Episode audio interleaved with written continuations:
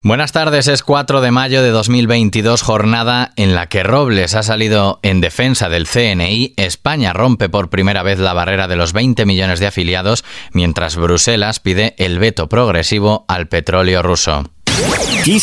Noticias con Daniel Relova.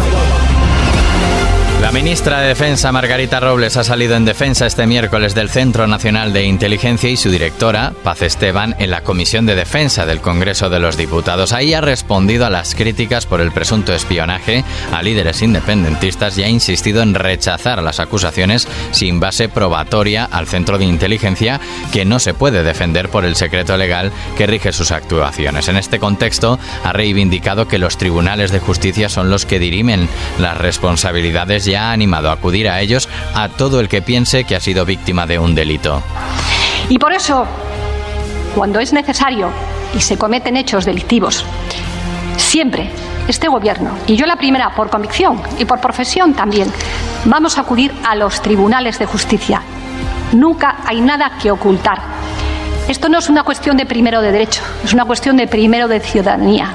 Cuando alguien tiene conocimiento de un hecho delictivo, no debe callarlo ni guardarlo.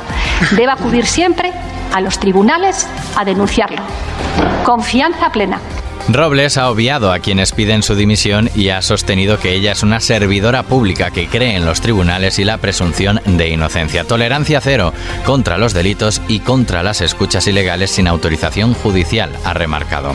Desde Barcelona, el presidente de la Generalitat Per Aragonesa ha acusado al jefe del Ejecutivo Pedro Sánchez de dinamitar la vía del diálogo con su gestión del caso de espionaje al independentismo, por lo que le ha urgido a marcar un punto de inflexión, aclarar sospechas y depurar responsabilidades. Al margen del caso Pegasus, la Seguridad Social rompió por primera vez la barrera de los 20 millones de afiliados en abril, lo que refleja el impacto de la completa entrada en vigor de la reforma laboral en el mercado, marcando a su vez récord en contratación indefinida con 698.646 acuerdos fijos, uno de cada dos firmados. Unos datos que la vicepresidenta segunda y ministra de Trabajo y Economía Social, Yolanda Díaz, calificaba de espectaculares. Y lo más positivo que tiene hoy los datos de paro registrado, de afiliación, de contratación y de protección social es que la reforma laboral con esos 100 días que no son tales 100 días, porque saben que teníamos una vacatio legis de hasta el 31 de marzo, por tanto llevamos escasamente un mes de aplicación de la reforma laboral, sí 100 días desde que se aprobó en diciembre, los datos son espectaculares. Hoy prácticamente uno de cada dos contratos lo es con carácter indefinido. Y esto no es pequeña cosa. Esto es cambiar el paradigma del mercado de trabajo de nuestro país.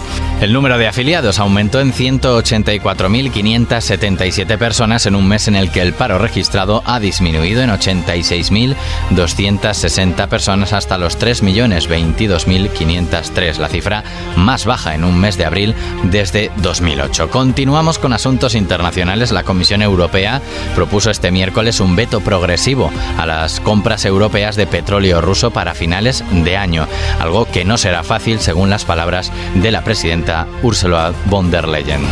Hoy abordaremos nuestra dependencia del petróleo ruso. Y seamos claros, no será sencillo. Algunos Estados miembros tienen mucha dependencia del petróleo ruso, pero tenemos que hacerlo. Así que hoy propondremos prohibir el petróleo ruso en Europa. Vamos a asegurarnos de que el abandono del petróleo ruso se haga de forma ordenada, de manera que nos permita a nosotros y a nuestros socios garantizar otras vías de suministro y al mismo tiempo tener cuidado para que reduzca al mínimo el impacto de los mercados mundiales. Y abandonaremos el suministro de petróleo crudo en seis meses y los productos refinados para el final del año. Esta es una de las medidas que forman parte de la sexta tanda de sanciones que la Unión Europea espera imponer en los próximos próximos días a Moscú, junto a otras como sancionar a los militares de alto rango responsables de las masacres de civiles en Bucha o Mariupol, dos ciudades ucranianas arrasadas tras la ocupación rusa y símbolos de sufrimiento civil durante la invasión. Seguimos en Francia. Jean-Luc Mélenchon ha sumado al Partido Socialista a su coalición de izquierdas para las legislativas de junio, que ya contaba con ecologistas y comunistas. El Comité Nacional de los Socialistas Franceses deberá dar el visto bueno este jueves al acuerdo, pero no se esperan sorpresas. El veterano político ha sabido sacar partido de su buen resultado electoral. Se quedó a 400.000 votos de la ultraderechista Marine Le Pen en la primera vuelta de las presidenciales y constituir un bloque que han bautizado como Nueva Unión Popular Ecologista y Social. Por otro lado, la OMS insiste en que la pandemia no ha terminado, aunque los casos y muertes por COVID-19 siguen reduciéndose a nivel mundial. La Organización Mundial de la Salud ha comentado que se está produciendo un aumento de los contagios en las Américas y en Francia. Y nos vamos con el Star Wars Day.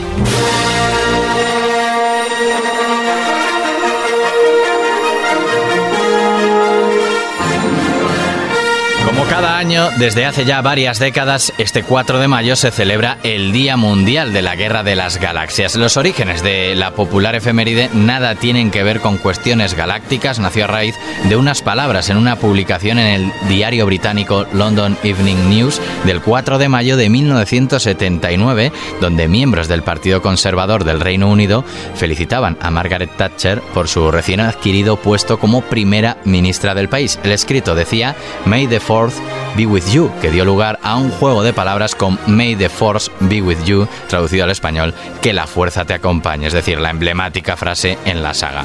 Aquí terminamos este repaso informativo, más noticias actualizadas y puntuales como siempre en los boletines horarios de XFM. Hasta la próxima y que la fuerza te acompañe.